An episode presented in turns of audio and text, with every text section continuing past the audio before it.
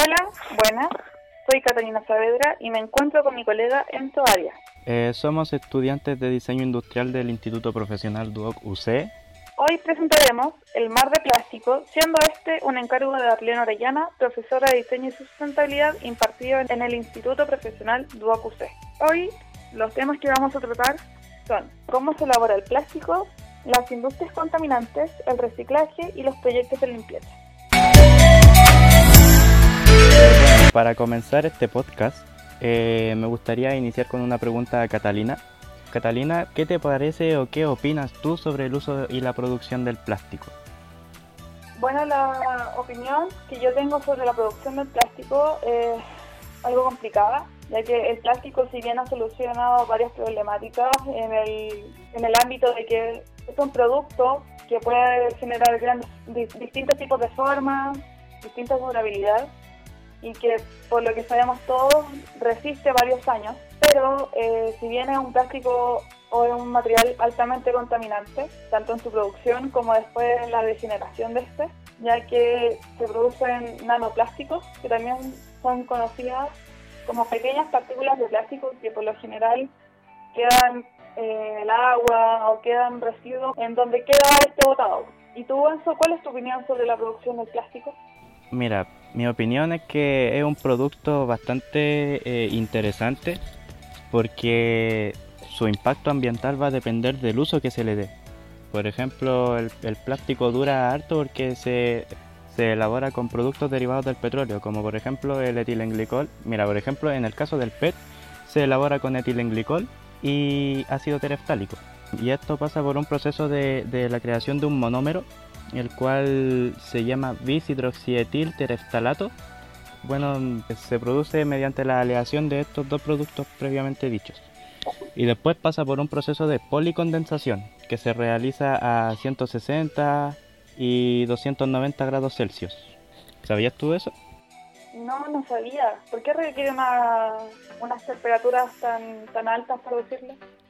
Eh, porque es debido a la baja solubilidad que hay entre el ácido tereftálico y el etilenglicol. Después esto pasa por un proceso en frío, al igual que los metales, para que se cristalicen eh, la estructura molecular y genere... Eh, Una estructura sólida. Claro. Y bueno, demos unos ejemplos de, de, de las industrias que usan el plástico. Por un lado tenemos la industria de alimentos. ¿Tú sabes algún algún dato por ahí que, que te diga, por ejemplo, eh, cuánto bote una industria de alimentos? No tengo claro cuánto plástico bota una industria de alimentos, pero sí tengo algo de conocimiento de en qué se ocupa el plástico. Que sería como en los envases, en los potecitos como de esos de, de colación para los niños, de esos de, durazno en conserva, de, los, de la cajita de jugo. Claro, ¿y tú sabes por qué se usa tanto el plástico para los alimentos? No, no tengo conocimiento sobre eso. Porque estos preservan de, de mayor forma los alimentos y, evitan que estos contraigan algún tipo de bacteria o virus y puedan generar algún tipo de enfermedad en la población. Y es por eso que se usa bastante el plástico. Y de hecho, con decirte que en Estados Unidos se desechan 5 mil millones de botellas plásticas y también se desechan 500 millones de pajitas de plástico de estas que vienen en las cajitas de jugo. Se desechan esta cantidad al día y de hecho hay un, un mar de plástico en el Océano Pacífico que es casi del porte de Francia, ¿sabía eso? Sí, por lo que estuve investigando, según el National Geographic, eh, es denominada la Gran Mancha de Basura del Pacífico y tiene aproximadamente el tamaño de tres Francias o dos Texas, que sería como alrededor de 1.600.000 kilómetros cuadrados aproximadamente. Claro, y por ejemplo, ¿sabías tú que en el mundo eh, se recicla solamente el 9% de la basura de estos desechos plásticos que se desechan a nivel mundial? Sí, según la organización Greenpeace, eh, se desecha el 9% del plástico producido y consumido, o sea, es reciclado. El 12% es incinerado y la gran mayoría, que es el 79%, termina en vertederos y en el medio ambiente. y esos vertederos al final terminan acabando en el mar. O sea, todas esas pajillas de plástico, las bolsas y todas esas botellas de plástico terminan en la vida marina, pues se lo terminan comiendo los peces, las gaviotas, las tortugas, todo animal que exista al final termina comiéndose los mismos nanoplásticos. Claro, y de hecho yo recopilé información de una página web que se llama gestoresderesiduos.org, que es una organización española que se dedica a este tipo de disciplina, eh, hacer por ejemplo software para las empresas para que puedan gestionar sus residuos y se decía que uno de cada cuatro peces eh, tiene moléculas de plástico en su intestino. Y al final esos peces los terminamos comiendo nosotros. Exacto. Entonces como que al mismo tiempo que nosotros desechamos, no estamos como estamos colocando en riesgo nuestra salud. Entonces es como bastante irónico esto que por nuestra propia causa nosotros nos estamos enfermando. Claro. Y de hecho eh, esto no es todo, porque por ejemplo en las Islas Galápagos se está, está llegando los desechos plásticos que proceden por ejemplo de Indonesia Filipinas, Taiwán, España, México, Perú y así como entre todas las partes del mundo. Y eso lo dice eh, las noticias de la ONU, que accedí a la página web de ellos y daban estos datos que Galápagos está, está siendo afectada por esta marea de plástico. Oye, pero la, la, industria alimentaria es la única que genera esa, esa cantidad de plástico o... Mm, no, hay más. Por ejemplo, la primera y gran responsable de la producción de plástico es la petrolera. Pero también existe la segunda, que es la textil. Por ejemplo, por este tema del fast fashion, eh, la moda rápida, se desechan grandes cantidades de, de prendas. Y para producir prendas se usan aproximadamente como 70 millones de barriles de petróleo cada año y, al, y aproximadamente 93 eh, mil metros cúbicos de agua. Entonces es demasiado, ¿no creéis? Al final toda esa agua y todo ese plástico acaba donde mismo, en el mar. Exacto. Sí, y aparte cuando eh, las fibras de poliéster se lavan, eh, los microplásticos se van por la cañería hasta llegar al mar. Entonces esto hace a la industria textil responsable del 32% de los microplásticos que están presentes en el mar. Y todo por la fast fashion, que sería las tendencias de verano, por, por temporada. Exacto.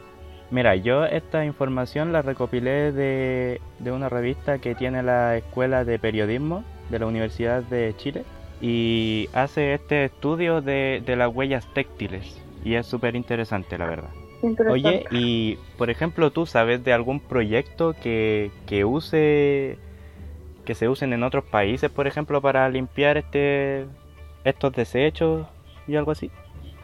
Sí, eh, conozco varios y hay algunos que son productos en sí y hay otros que son como organizaciones. El que es más conocido y el que hasta el momento es el más grande es el System 301 que fue creado por Boyan Lance que es el fundador de, The Ocean Cleanup. Y bueno, la información que recopilé sobre esto es del, National Geographic y de Tendencias Tecnológicas. Y esta básicamente consta de una red flotante que en forma de tubo y tiene una longitud aproximada de 600 metros. Oh, ¿Tú has, has, escuchado algo sobre este sistema o no? He escuchado que funciona como con una especie de red, pero nada más de eso. No lo conozco muy bien. Lo genial de este sistema es que su red atrapa solamente los nanoplásticos y evita que los animales o la fauna marina quede atrapado en ella. O sea que es un verdadero proyecto de ingeniería. Claro, por lo que tengo entendido, el fundador y el creador empezó este proyecto cuando tenía como 18, 19 años, ya debe tener como 22, 23 empezó jovencito. Oye, Cata, ¿y eh, conoces algún otro proyecto o este es el único que, que, has averiguado más o menos? No, conozco otro más que se llama el Seabin. No sé si has escuchado de él. Eh, no, no, no, no me suena. Ya mira, el Seabin Es un proyecto creado por Andrew Thornton y Peter Steglinsky. Y es una especie de papelera, como de tacho de basura, que flota en el mar. Pero son dos partes. Está el tacho de basura que está en el mar, o, bueno, más bien se ocupa en los puertos deportivos y en los puertos pesqueros pequeños. Ya. Y tiene otra parte que va en la superficie, en, en los muelles, que eso hace que se separe las materias sólidas que vendrían siendo los nanoplásticos, los plásticos, las hojas, toda esa basurita que pueda quedar en la superficie, eh, los aceites que producen los propios motores de las lanchas o de los botes pesqueros y eh, genera que el, agua que cae, que cae en el, en el papelero, por decirlo de una forma, vuelva a, a su origen. Mm, ok. ¿Y este producto solamente se usa en las zonas costeras? Claro, eh, hasta el momento solamente está en las zonas costeras, pero se está tratando de diseñar eh, para hacerlo de forma a gran escala, por decirlo, y que pueda meterse en el mar y recoger mayores cantidades de plástico, porque hasta el momento recoge de un kilogramo a 1.5 kilogramos. Ah, pero igual no es una cifra tan menor, pues igual es, su granito de, de arena. Claro, es considerable. Y ya se está utilizando en seis puertos de países distintos, en Estados Unidos, en Bermudas, en España, en Francia, en Montenegro y en Finlandia. Ah, ok. Oye, Cata, y por ejemplo, tú me dijiste que habían organizaciones, ¿sabes de alguna? Sí, hay dos, que por lo que investigué, en Inverdrolo eh, es For Ocean, que es una iniciativa que recorre todo el mundo, o sea, es como un proyecto que contrata gente de distintos tipos, o sea, de, distintos lugares del mundo para recoger los plásticos y la basura que se encuentra en los océanos y en las orillas de las playas. Y ya han recogido 1.930 toneladas de plástico en 27 países distintos. Oh, qué buena. Y lo mejor de esta iniciativa es que los materiales que son eh, recogidos de las playas y de los océanos se convierten en, pulseras, en mochilas, en poleras, en gorros y con eso van sustentando su proyecto. Ah, qué bueno. Oye, Cata, eh, bueno, para ir finalizando ya eh, este podcast, eh, ¿Te gustaría mencionar algo más, alguna conclusión o, o si se cumplió el objetivo de este podcast? Bueno, antes de eso quería nombrar otra que sinceramente la encontré súper interesante e innovadora, que se llama Soshita Sagaram, que es un proyecto de Kerala, ¿Ya? del gobierno de Kerala, y que son pesqueros, la misma gente del, del lugar que se dedica a meterse, a entrarse al mar, al mar, perdón, a las playas y recogen todos los plásticos que encuentran y esos son convertidos como materia prima para generar el pavimento de las carreteras. Ah, buena, y esto reemplaza como el alquitrán. Claro, podría quizás no reemplazarlo, pero sí bajar considerablemente su uso. O sea, ya son más de 250 toneladas de plástico que han recogido y lo han utilizado para eso. Ah, súper buena. Em, bueno, Cata, ahora sí, em, para ir finalizando este podcast, eh, ¿alguna conclusión o si es que se logró el objetivo de este podcast? Bueno, como conclusión, el plástico es bueno en lo que se tenga conciencia. ¿Por qué? Porque si uno consume plástico y después, siendo ese plástico pudiendo reciclarse, es mucho más favorable que botarlo a la basura y que caiga en el mar y al final somos nosotros y los animales los que terminan consumiéndolo. Exacto, claro, y, y nada, pues, o sea, eh, sería genial que, que, la gente empiece a tomar más conciencia. Yo definitivamente voy a empezar a, a reciclar más porque encontré que los números son bastante altos del tema de la contaminación y, y también el cambio climático que se está generando, el impacto ambiental que tiene este material y nada, pues, generar conciencia. Claro, porque mira, Según Greenpeace, el mar recibe 200 kilos de basura por segundo. ¿En serio? Yo creía, que era, yo creía que era un poquito menos. No, son 200 kilos y ni, ni siquiera es como por minuto, por día, por semana, no, por segundo. O sea, es, tener realmente la conciencia de la contaminación que se está generando. Claro. Eh, chuta. Bueno, esto es para generar mucha más conciencia aún, para ir reduciendo estos números eh, y implantar un modelo económico circular, un modelo económico sostenible eh, para ir cuidando más nuestros mares, nuestro ecosistema. Nuestro planeta, pues al final aquí vivimos todo y la idea es que dure. Claro. Bueno, Cata, a mí me encantó eh, conversar sobre este tema contigo. La verdad es que eh, me enriqueciste de información. Habían cosas que yo no sabía, así que muchas gracias. Muchas gracias a ti también, Enzo, por explicarnos el proceso de producción del plástico. Lo encuentro realmente muy interesante, tanto para que nosotros como para que la gente sepa de dónde proviene, o sea, qué, qué recursos se está explotando para poder crearlo. Claro, y también eh, eh, incentivar a las personas que elijan mejor sus productos para, para generar menos eh, impacto ambiental, porque uno como consumidor también tiene bastante poder sobre el mercado, no son solamente las empresas.